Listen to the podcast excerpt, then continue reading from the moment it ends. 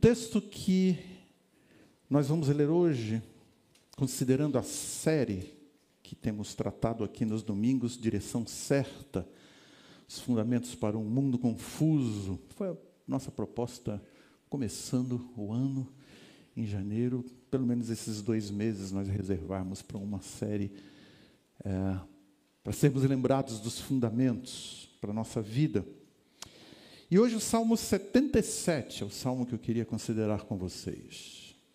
Então, eu vou ler dois versículos a título de introdução do nosso salmo e depois nós vamos proceder com a exposição do texto.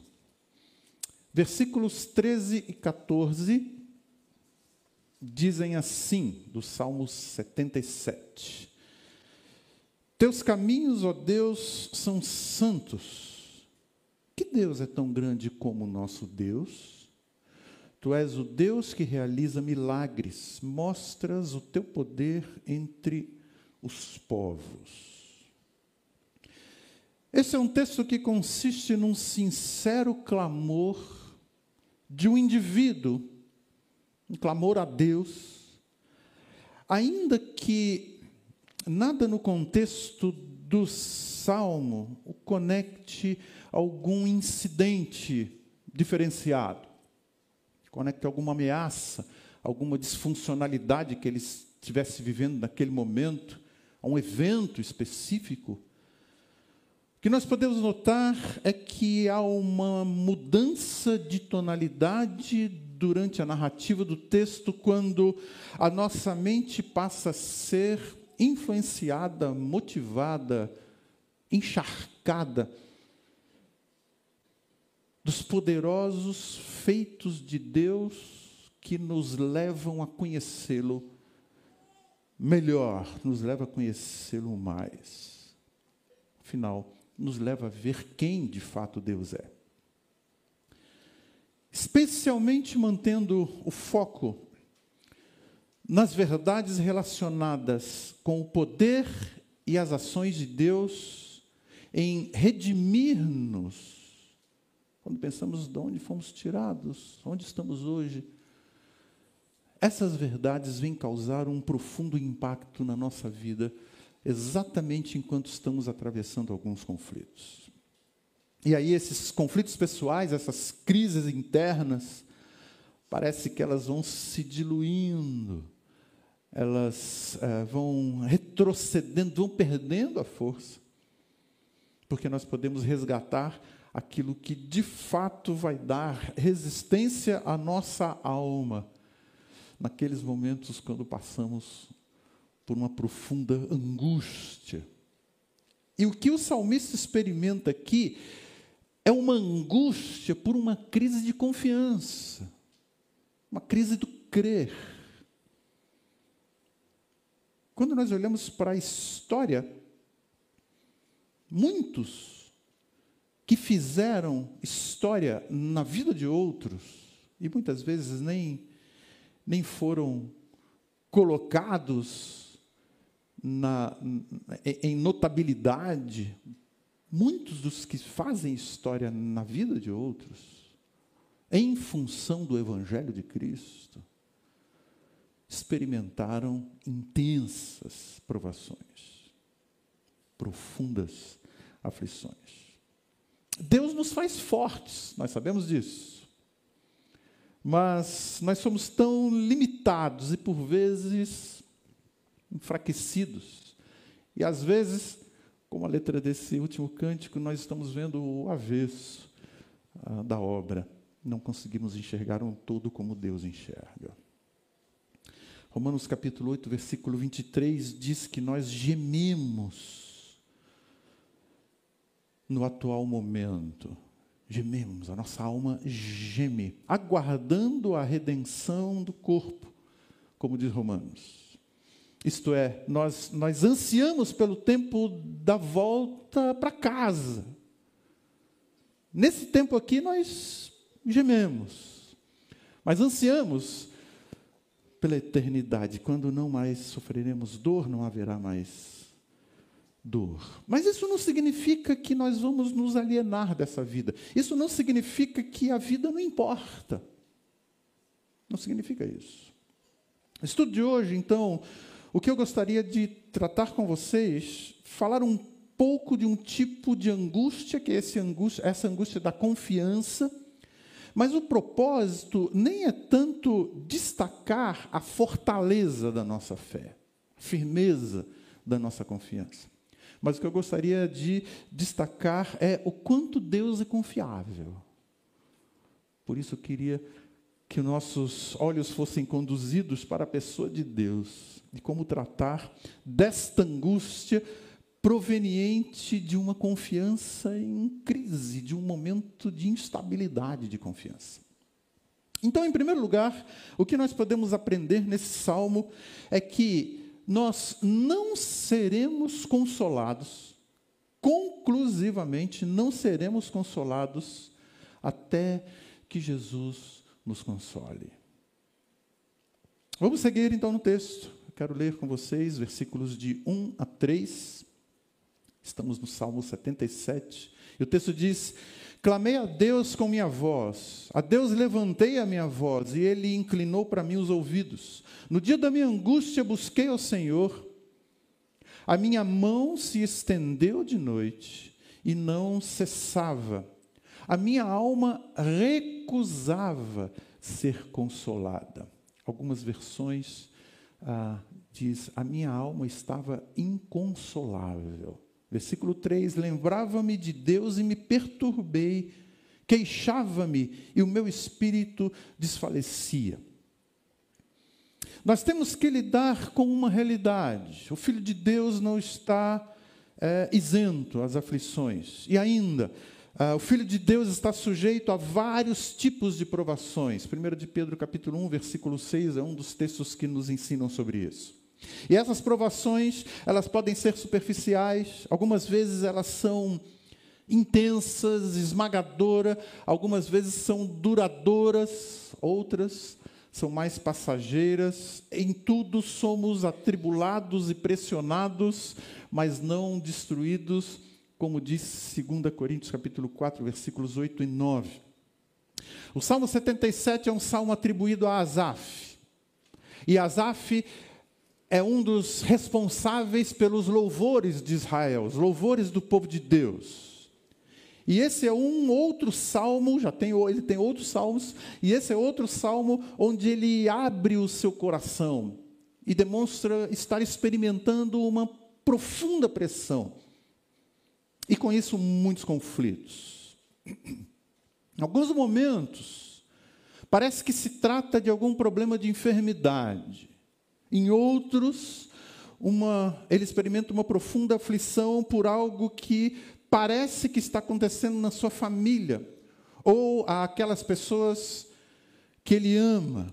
Em outros momentos, parece que é algo que ele está sendo levado como ah, reflexões num momento de transformação, de necessidade de transformação no seu ser interior. O salmo não deixa claro o motivo. O salmo não esclarece isso. Mas o que o texto mostra é que, na esteira de algumas considerações, ele passa por muitos, muitos conflitos internos. Queridos, eu penso, eu creio que você sabe, que esses conflitos internos nos deixam muito pesados de alma. E nesses conflitos de fé, nós não devemos concluir que, pelo fato de sermos filhos de Deus, estamos isentos, ou que Deus esteja zangado conosco, por isso estamos tão abatidos em alguns momentos. Ah, ou porque há alguma escassez de, de motivos de alegria e não vemos o sentido das coisas naquele momento que Deus tenha virado o seu rosto contra nós. São alguns sentimentos até que nós temos, mas sentimentos não são o fundamento para o nosso conforto. Princípios bíblicos nós temos para nos direcionar nosso deleite, a nossa satisfação são construídos sobre algo muito mais seguro do que alguns reais, mas insubstanciais sentimentos. Por exemplo, o Senhor Jesus conta uma parábola mostrando um homem quebrantado, ali era um quebrantado publicano, clamava no templo, buscava a Deus, enquanto que um orgulhoso religioso estava presente no mesmo ambiente. Esse quebrantado publicano clamava a Deus dizendo: Tem misericórdia de mim, pecador. Alguém contrito, quebrantado. E o Senhor Jesus disse que esse estava conectado diretamente aos céus, enquanto que o outro não. As expressões desse salmo não retratam uma experiência semelhante a uma nuvem escura, passageira. Porque, pelo que o salmo está nos mostrando, ele experimenta momentos de uma forte tempestade e daquelas que duram um bom tempo. Quais são alguns potencializadores das crises? alguns potencializadores de conflitos internos. Pelo menos dois o salmo está mostrando aqui.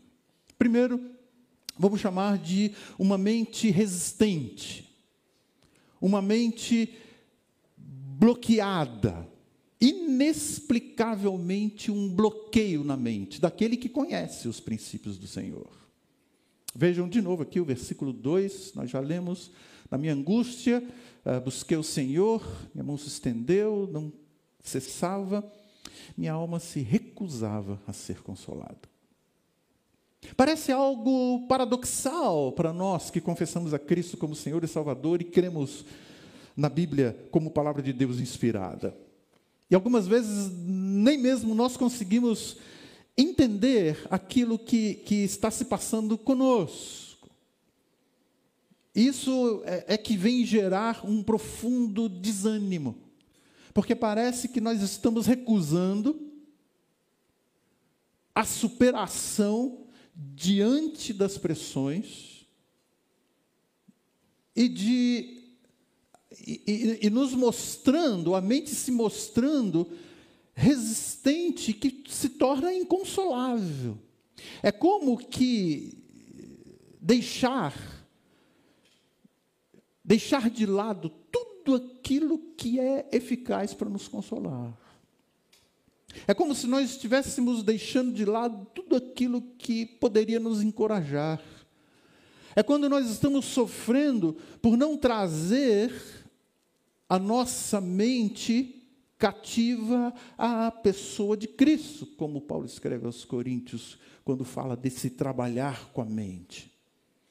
E há uma negação de tudo que poderia gerar conforto. Tanto vindo de cristãos maduros tentando nos confortar e até mesmo diante daquilo que nós sabemos das Escrituras. É isso que o salmista está compartilhando aqui. Agora, imaginem, é, Asaf, alguém responsável pelos louvores do povo de Deus alguém responsável para conduzir o povo à adoração. Ele que estava em, acostumado a encorajar outros, um povo inteiro. Mas quando os fundamentos adequados para essa superação estavam diante dele, ele identifica e ele confessa a sua resistência. Por quê? Parece que há uma dificuldade para ele crer, parece que há uma dificuldade para ele aplicar pessoalmente os recursos de Deus na sua própria vida. Eu penso que algumas vezes você já deve ter ministrado na vida de outros irmãos e você encontrou uma reação muito semelhante. Parece que essa pessoa tem uma certa resistência quando você vai apresentando os motivos que a Bíblia nos dá para estarmos encorajados genuinamente. E essa pessoa até muitas vezes confessa: Eu sei que isso é verdade.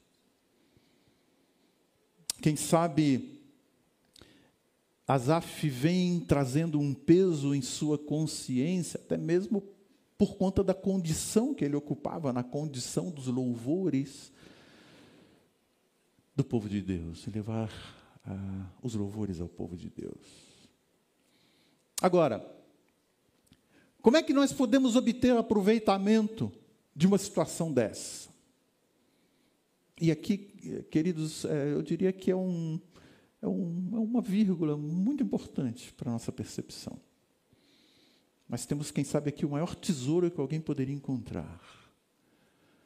Porque pode ser que o que nós estejamos dizendo em momentos assim é que nada nos consolará a não ser a pessoa de Deus, a não ser a, a pessoa de Cristo. Eu não serei consolado até que Jesus me conforte. Eu não saio daqui enquanto tu não abençoares. Lembra ali da história de Jacó? Eu não saio daqui enquanto eu não obtiver do Senhor ah, alguma resposta. Que fique claro para mim.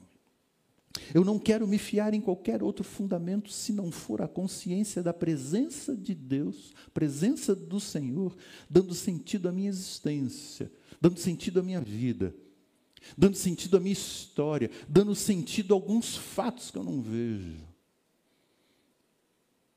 Enquanto a presença de Deus não der sentido a isso, ah, parece que eu não consigo ser consolado. E queridos, nenhum tipo de paz pode chegar à nossa alma e tratar conclusivamente a nossa angústia, a não ser aquela paz que excede a todo entendimento que só o Senhor pode dar. Nós observamos que há um nível de ansiedade e tensão que pode nos levar a uma extensão tal que às vezes vamos identificar que estamos numa divisa com a incredulidade. Isso se torna angustiante para aquela pessoa que tem o conhecimento da salvação em Cristo. Agora, vamos lembrar de algo diante disso. Esse estado de ambiguidade, de turbidez, de inconstância, tem toda uma silhueta de uma influência maligna também. Não vamos perder isso. Estamos envolvidos numa batalha espiritual. E se há alguém que quer gerar dúvidas com respeito à nossa fé ou o quanto Deus é confiável, ah, nós temos um inimigo que trabalha para isso. Por que, que muitas vezes ele intenta isso contra nós? Como ele agiu no Éden, tentando desfigurar a pessoa de Deus na nossa mente é, é, é, fazer com que nós estejamos nos condenando a nós mesmos quando Deus já nos declarou justificados. Para aqueles que estão em Cristo, Romanos 5:1. É muito difícil escrever coisas boas sobre nós. Quando nós estamos debaixo de uma pressão de nuvens espessas, não tem problema se não conseguimos escrever. O importante é que creiamos e consigamos manter na nossa mente o quanto Deus é bom. Aquilo que realmente Deus é. Se não conseguimos escrever acerca de nós mesmos, Esse não é o ponto fundamental, mas acerca de Deus precisa estar muito bem fundamentado na nossa mente. Um outro agravante da crise é quando vem sobre nós um sentimento de sofrimento único, de sofredor único, de sofredor singular. Isso também vem como um ponto que agrava a nossa angústia naqueles momentos de crise. Vejam bem, versículo 4. Não me permites fechar os olhos, tão inquieto estou que não consigo falar. Ah, aqui é utilizada uma expressão muito semelhante para escoras. Ah, é como se o texto estivesse dizendo: eh, Eu tenho escoras nas pálpebras.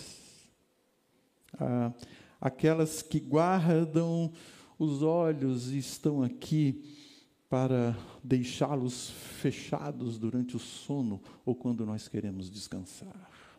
É como ele estivesse dizendo assim: tem escoras nas minhas pálpebras, eu não consigo fechá-las. Então, é uma pessoa sofrendo de insônia, se sentindo solitária, o texto não compartilha que ela pode se virar para o lado e chamar o seu cônjuge ou alguém, dizendo: Estou aflito, estou angustiado. Ele atravessa isso de uma certa forma é, sozinho e não tem a esperança de que no clarear do dia ele poderá contar com alguém ou contar para alguém e dividir a sua aflição.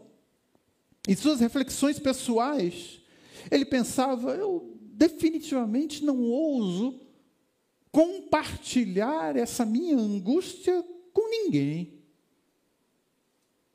Eu passo então as noites assim. E por que ele não ousa contar isso para ninguém? Quais são os sentimentos que nós temos diante de, dessas crises tão angustiantes? Pode ser que nesses momentos nós pensemos que a nossa dor é demasiadamente grande para alguém poder nos consolar. Nós dizemos assim: não vai entender. Ou essa pessoa nem vai ter a paciência comigo. Ou também porque chega a ser constrangedor ou me sinto envergonhado, porque se eu compartilhar essa minha crise, essa minha angústia de confiança, poderá manchar a imagem da minha espiritualidade. Vou me tornar muito vulnerável se eu compartilhar isso. Mas uma terceira consideração também pode ser que haja uma luta muito genuína no nosso coração, que é aquela preocupação de não ser motivo de tropeço para o irmão mais fraco. Então, eu não vou é, compartilhar com ninguém essa minha angústia, porque é uma angústia de confiança que ele passa. Na companhia dos irmãos, essa pode ser uma das melhores pessoas. Mas, amados, no oculto, essa pessoa pode estar sofrendo uma angústia enorme, tão profunda que passa a ser impublicável. Por mais que as pessoas possam, queiram nos ajudar, e que o corpo de Cristo tenha uma atuação importante de encorajar uns aos outros a fé, nós não seremos consolados conclusivamente até que experimentemos o conforto e a segurança em Cristo. Segundo lugar, o que é que nós podemos aprender nesse salmo? sobre essa angústia de confiança. É que nós não seremos consolados até que sejamos confrontados e transformados pela verdade. Vamos olhar agora os versículos 1, nós já lemos, e o 12 e o 13. O 1 diz: Clamei ao Senhor com minha voz, a Deus levantei a minha voz. Ele inclinou para mim os ouvidos, o 12: Meditarei em todas as tuas obras e considerarei os teus feitos. Teus caminhos, ó Deus, são santos. Que Deus é tão grande como o nosso Deus? Muito bem, nós lidamos com um duplo aspecto enquanto estamos falando de aflições, provações. Quais, uh, quais são esses duplo, eh, qual é esse duplo aspecto? Uh, a Bíblia diz que nós não suportaremos fielmente as provações se não estivermos firmes no Senhor. E da mesma forma, uh, também as provações podem gerar oportunidades preciosas para revisitarmos o fundamento da nossa confiança. Refletir de coração o quanto que Deus é suficiente para nós. Jó tem uma experiência interessante que vocês conhecem. Mas chega lá no capítulo 13 do livro de Jó, depois dele estar recebendo alguns amigos com as suas ideias e seus conceitos sobre a situação que Jó estava passando, a situação que ele estava passando. Parece que Jó chega num limite. Chega num limite e uh, ele diz assim: Vou apresentar a minha queixa a Deus agora. Eu vou apresentar, ainda, Senhor, que eu morra, ou ainda que Deus me mate, mas eu quero tratar algo com o Senhor.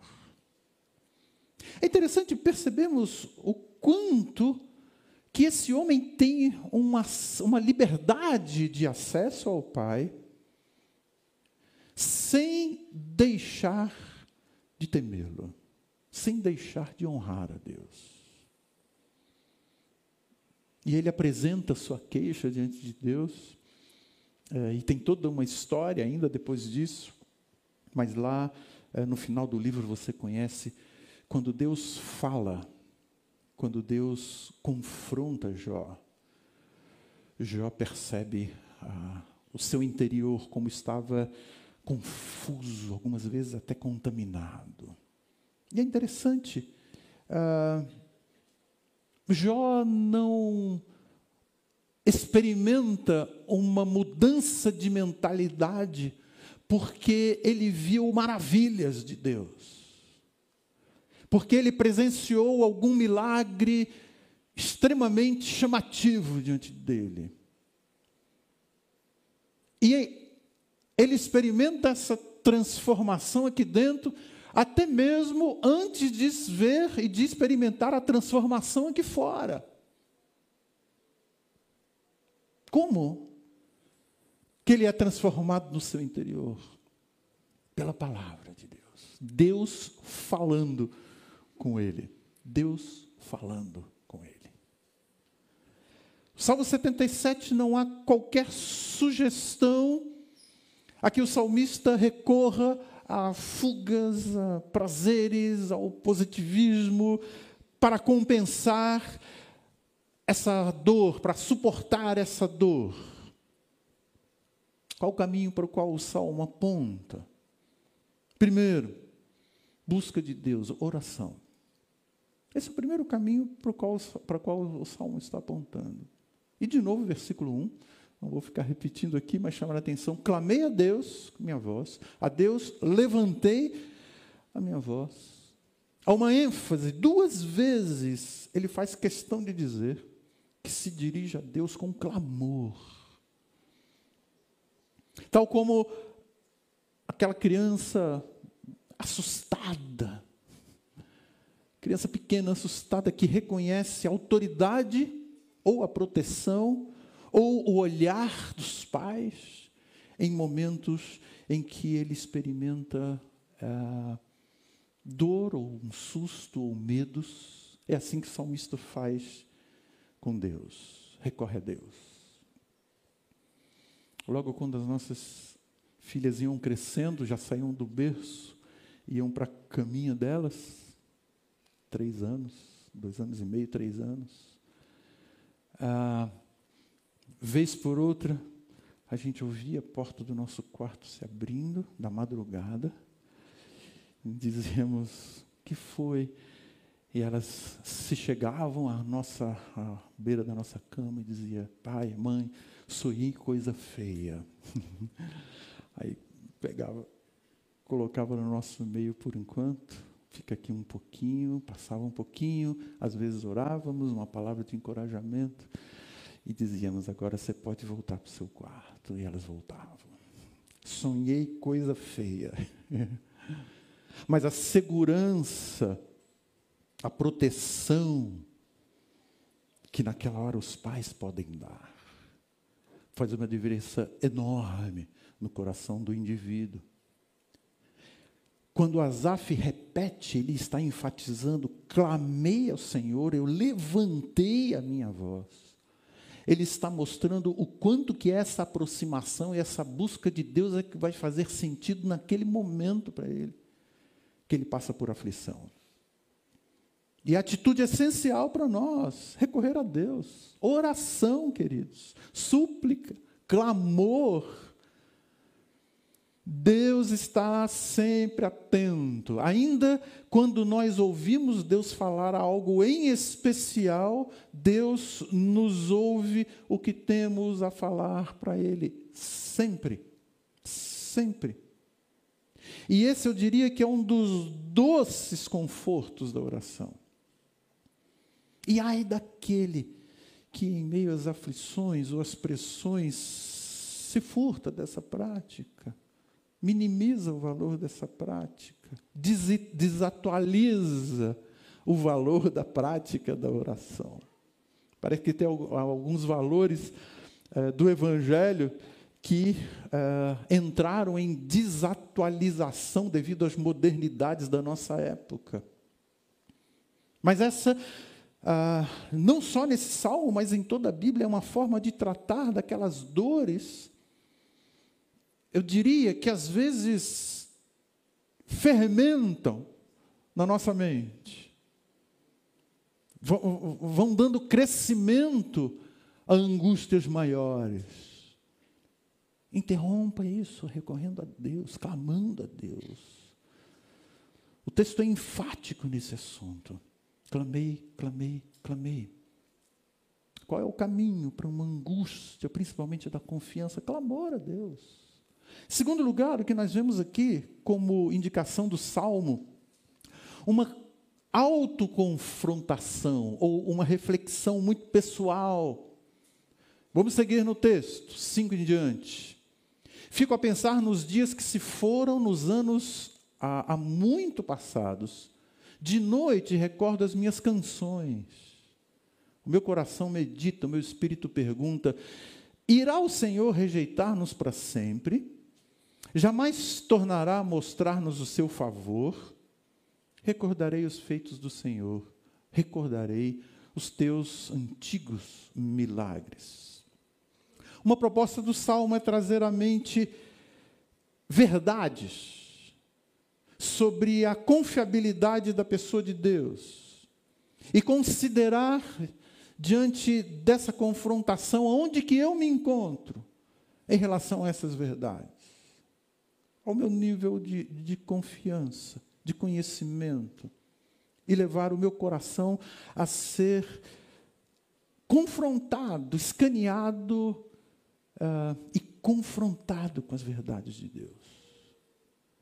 O salmista medita sobre Deus, pensa sobre ele mesmo, ele, ele olha um pouco para o passado, como ele tinha ministrado na vida de outros, ele lembra daquelas canções de adoração que antes fluíam do seu coração, que hoje está tão confuso. Ele diz: antes é, é, essas canções fluíam tão, tão facilmente. E agora eu lidando com essas complexidades, essas canções estão na memória. O profeta Jeremias, no livro de Lamentações, é um texto que você conhece muito bem, naquele momento também de transição, de analisar a, a, o processo do povo saindo, povo de Deus saindo de um momento de mão pesada, ele diz: Eu quero trazer à memória aquilo que me dá esperança. Trazer à memória, confrontar a mente a mente que está insistentemente sendo capturada por tantas influências, conceitos e imagens do nosso mundo. Principalmente no mundo de hoje, em que as facilidades com a mídia estão diante de nós trazer à memória aquilo que dá esperança, confrontar a mente com aquilo que os meus olhos muitas vezes estão capturando e passam a dominar o meu pensamento e, e, e me contamina, nos intoxica com desânimo. Num mundo como o nosso, numa época como a nossa, numa nação como a nossa. Os nossos olhos têm sido muitas vezes capturados, nos intoxicando, intoxicando, nos deixando sem esperança, desanimados. Uma reflexão, eu diria, importante. Há três semanas atrás, quando eu estava uh, terminando de preparar esse estudo de hoje, ah, eu fui confrontado com algo que a gente sabe, mas que eu diria, até diante do texto, foi uma das primeiras vezes que eu decidi pensar nisso seriamente. O pensamento foi: olha, se é a primeira vez que o seu coração fica aflito com alguma situação que você julgou grave em toda a sua história, é a primeira vez. Eu pensei, eu com 64, 64 anos de idade, é a primeira vez que eu me vejo angustiado, que meu coração se encontra aflito. Isso é, em toda a minha história de vida, essa é a primeira vez? Definitivamente não. Não é a primeira vez. Ah, continuando o raciocínio. Deus atuou ali, naquele momento na sua vida. Ah, atuou. Sim, estou vivo, adorando, louvando. E Deus não é capaz de atuar agora? Então Deus decidiu atuar na sua vida durante 60 anos. Dali para lá Deus disse: esgotaram os meus recursos. Cara, você já deu muito trabalho, chega. É assim? Será que é assim? Definitivamente não. Deus conduziu o povo durante 40 anos no deserto, conduzindo, suprindo. E ele fez isso durante 40 anos porque com 41 ele não teria mais recurso. É isso. pensamento muito besta, né? Claro que não. Claro que não. Então, quando nós pensamos, por exemplo, na perda de alguém que amamos, quando pensamos em alguma situação em que atravessamos uma condição ruim profissionalmente, ou um inquietante, perturbador sentimento por causa do futuro, é, será que vou voltar a cantar? A pessoa pode pensar. É, Deus cessou as suas intervenções. Queridos, tudo isso está passando na mente do salmista. Perceberam? Então é para sempre que eu vou experimentar esse tipo de aridez. É para sempre. Deus quer nos levar a cantar de novo, de coração, quer seja nesse ambiente aqui, com muitas facilitações, ou quer seja naquelas, quer sejam naquelas noites sombrias, escuras. Deus quer nos levar a adorá-lo de coração. eu posso confiar ou eu posso ser grato a Deus por toda a graça derramada por aquelas coisas que ainda nem experimentamos. Porque Ele derrama graça sobre graça. Nessa reflexão, ou nessa autoconfrontação, é que o salmista consegue redimensionar o âmago da sua crise. Perceberam? Qual era é, esse âmago da sua crise? O problema maior agora não eram tantos aspectos circunstanciais. Ele sofre agora nem tanto por aquilo que ele está experimentando na sua vida, mas por causa da sua crise de confiança. Por isso ele fica angustiado. Versículo 10 deixa isso muito claro. Ele se vê inconstante, ele se vê vulnerável. E como que ele começa a ter isso tratado no seu coração? Como que ele começa? Confrontando a sua própria mente com o que é verdade sobre Deus, palavra de Deus.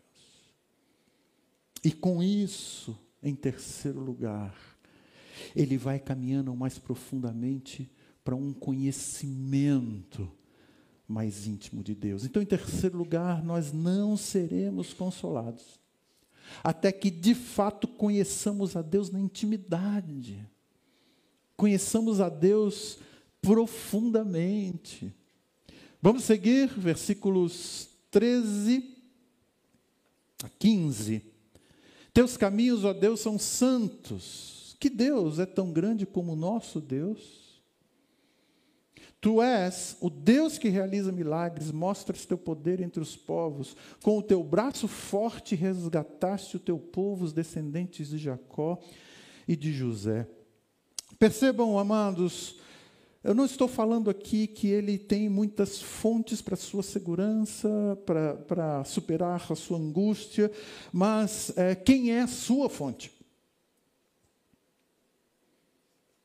Se nós ficarmos muito restritos, ou ficarmos restritos, para tentar superar as nossas angústias de confiabilidade em Deus, ficarmos restritos às nossas realizações, por mais que, que tenham sido importantes na nossa vida, tudo aquilo que Deus permitiu que você já tenha feito até aqui, nós não encontraremos ainda o conforto necessário. Não é isso que trará a segurança para a alma instável. O que há de tratar a nossa mente confusa, nossa alma desanimada, é quando o nosso objeto de segurança deixa de ser um objeto deixa de ser uma história, deixa de ser uma experiência, e se torna uma pessoa. Exatamente a pessoa de Deus. É quando nós olhamos para a misericórdia, a graça, poder, a bondade de Deus. E todas essas verdades reveladas em Cristo. E a sua obra consumada e que em nada ele esteve limitado, então nós encontramos segurança. É aí que nós encontramos segurança. Percebam, Salmo 121, eleva os meus olhos para os montes, de onde me virá o socorro? O meu socorro vem do Senhor, que fez os céus e a terra. Quando o salmista está necessitado de ser atendido e ele clama por socorro, ele contempla Deus, quem Ele é? Ele é o Criador. Ele tenta focar naquilo que ele conhece de Deus. Criou os céus e a terra. É, é a primeira declaração que ele faz. Ali no Salmo 121, quando ele fala sobre o seu socorro. E esse texto aqui, em Salmos 77, ele utiliza o mesmo recurso, porque ele se concentra na pessoa e no poder de Deus, ele se concentra no poder de Deus que vai revelar quem Deus é. E aí o texto sugere um paralelo como base para nossa segurança e conforto o que Deus fez com seu povo lá atrás, e especificamente é, ali no Mar Vermelho. Essa maneira de receber conforto, desfrutar da graça, é, é só através do conhecimento de Deus. Mesmo que você já tenha aquela experiência de ter entregado a sua vida ao Senhor Jesus, você é um convertido, filho de Deus.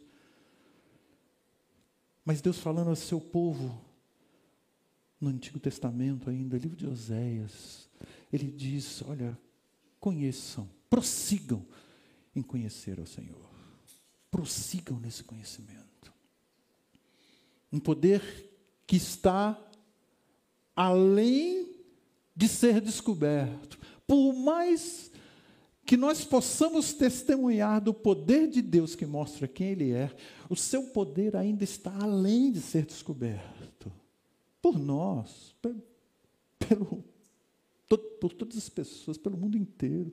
É um poder que transcende todo e qualquer poder ainda que seja um mar que esteja diante de nós, como ele está contando, lembrando a história aqui do povo diante da travessia do mar, saindo do Egito. É, esse é o poder revelado em Deus que mostra quem Ele é conhecimento de Deus. Então, queridos, antes de qualquer abordagem desse salmo, sobre a solidez da nossa fé, sobre a firmeza da nossa fé, o que importa é ressaltarmos a confiabilidade de Deus. Porque, de novo, se muito semelhante ao salmista, hoje nós não conseguimos escrever coisas boas acerca da nossa vida, nós estamos dizendo que estamos com dificuldade de cantar acerca de Deus, nós sempre vamos poder uh, dizer coisas boas ou quem Ele é. Duas, dois fatores para a nossa conclusão que eu queria deixar com você. Primeiro, esse texto nos mostra que soberania de Deus e confiabilidade estão conectados. Soberania e confiabilidade estão conectados. Se alguém não, não conhece a Deus como de fato Ele é, vai ser muito difícil essa pessoa se lançar confiantemente ah, nas mãos de Deus em tudo e para tudo. Versículos 19 e 20. A tua vereda passou pelo mar, o teu caminho pelas águas poderosas, ninguém viu as tuas pegadas, guiaste o teu povo como um rebanho pela mão de Moisés e de Arão. As maravilhas e milagres de Deus são uma demonstração tanto do seu poder quanto também do seu amor. Se tornam uma afirmação ou uma reafirmação da sua soberania entre os povos. Deus de milagres, Deus de maravilhas, mas é aquele Deus do Salmo 23 que pega a ovelha e conduz. É o Deus que o profeta Isaías diz: conduz pelo colo, toma no colo. Então, soberania e confiabilidade estão conectados. É o Deus de poder, é o Deus de milagres, é o Deus de maravilhas, é o Deus que intervém para fazer o seu povo atravessar o mar de uma forma milagrosa, e é o Deus que guia esse povo durante todo o percurso, ele pastoreia o seu povo, ele tem cuidado com o seu povo. Se perguntasse para Moisés, o que, que você vai falar aqui? No final da sua vida sobre Deus, ali, não, na travessia do mar só tinha o mar. É, isso aí é, foi pouca coisa diante de tudo aquilo que a gente viu. Só tinha o mar, só tinha o mar. Uma das viagens, há um tempo atrás, que nós fizemos no projeto missionário lá no Amazonas, estou lembrando aqui, já faz algum tempo. Uh, um missionário que nós estávamos acompanhando disse para mim: Olha, hoje à tarde eu vou visitar um, uma, uma, casa lá, lá no interior. Você quer ir comigo? Eu falei, vou. Enquanto a nossa equipe continuou atendendo ali no barco clínica e agindo com evangelismo na, na vila, eu saí com esse missionário numa voadeira, num barquinho, e mais três pessoas é, lá da igreja dele. Mais ou menos uns 40 minutos de voadeira, e pelo caminho já fui percebendo, entrando em rios cada vez mais estreitos, cada vez mais estreitos. E um riozinho bem estreitinho, garapé, bem estreitinho, e os jacarezinhos na, na beirada do rio. Até que lá na frente paramos, uma lama para subir até o lugar dessa casa que nós iríamos. E ah, subimos uma casinha bem pequena, começamos a conversar. Ele começou a conversar com a pessoa daquela casa, com a família daquela casa, a casa sobre palafitas, bem alta. E aí, tudo bem e tal. E o senhor daquela casa dizendo: é um pouquinho difícil, é, tem uma, uma onça rondando aqui, está levando toda a nossa criação. Puxa, tem uma onça, é, toda a nossa criação mas vocês estão prontos para ir lá na casa do, do, fulano? O missionário disse: estamos. Uns 30 minutos de caminhada. Vamos. Aí vejo, vem um rapaz com uma espingarda, um outro com zagaia, outro com facão. E vamos nós, uns dois lá na frente, outros atrás, nós no meio. Ali no meio do caminho, não era mata fechada, aquela relva assim começa a se mexer, se mexer. O pessoal, é onça, é onça, afasta, afasta e tal. Aí um deles chega perto com esse espingarda, não, não se preocupa não, preocupa não, que não é onça não, é só um jacaré. oh, que bom! Um jacaré de 3 metros com quase 190 quilos. Não se preocupa não, é só o jacaré, Wallace. Tá bom, é só o jacaré, não se preocupa não. Tranquilo, só tem um mar Queridos, só tem um mar. Não, não é isso. o poder de Deus está para ser conhecido ainda, diante de tudo aquilo que nós já vimos acontecer e sabemos da história bíblica do que já aconteceu. Havia uma barreira enorme na frente deles, uma barreira enorme. E quando Deus age dessa forma, Ele não está só querendo demonstrar maravilhas, mas Ele está conduzindo o seu povo.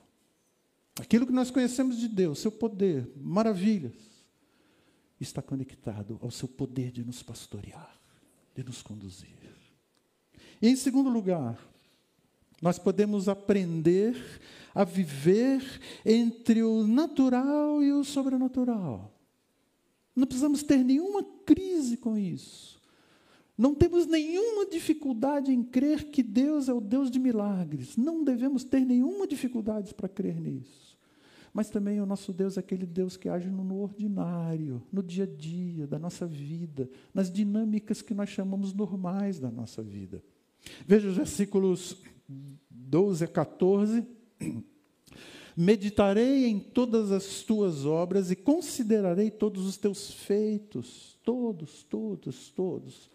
Teus caminhos são santos. Que Deus é tão grande como o Senhor. Ah, Deus que realiza milagres, mostra o teu poder.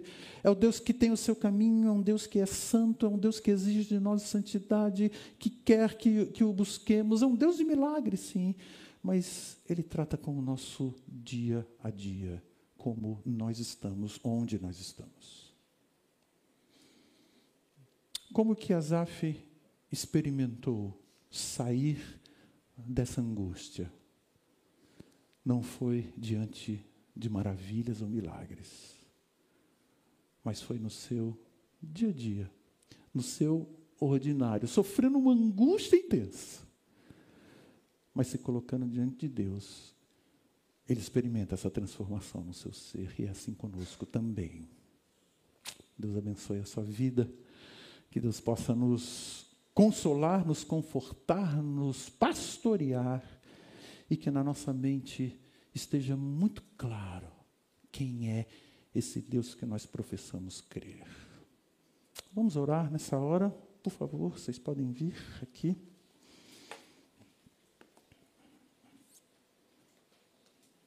Gostaria de orar com vocês e por vocês.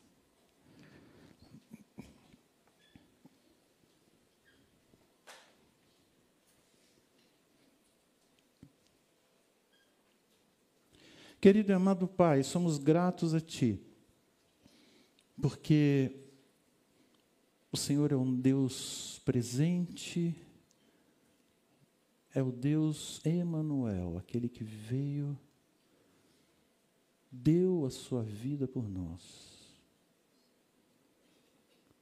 E que hoje está vivo. Por isso podemos olhar para ti, continuar te adorando, proferindo louvores ao Senhor. Mas sabemos, Pai, que necessitamos do Senhor para que o nosso coração possa superar tantos conflitos, tantas crises, tantas angústias, e que sejamos mesmo levados ao Senhor para isso. Que os nossos olhos possam estar postos em Ti Toma a cada um nas tuas mãos mais uma vez, nós oramos. Tu conheces, tu sabes. O momento, a realidade de vida, o que cada um tem passado, o Senhor sabe. Então, por favor, ó Pai, que a verdade da tua palavra seja o que vem fazer diferença para nós, mostrando quem tu és, para que possamos descansar em ti. No nome de Jesus, nós oramos assim.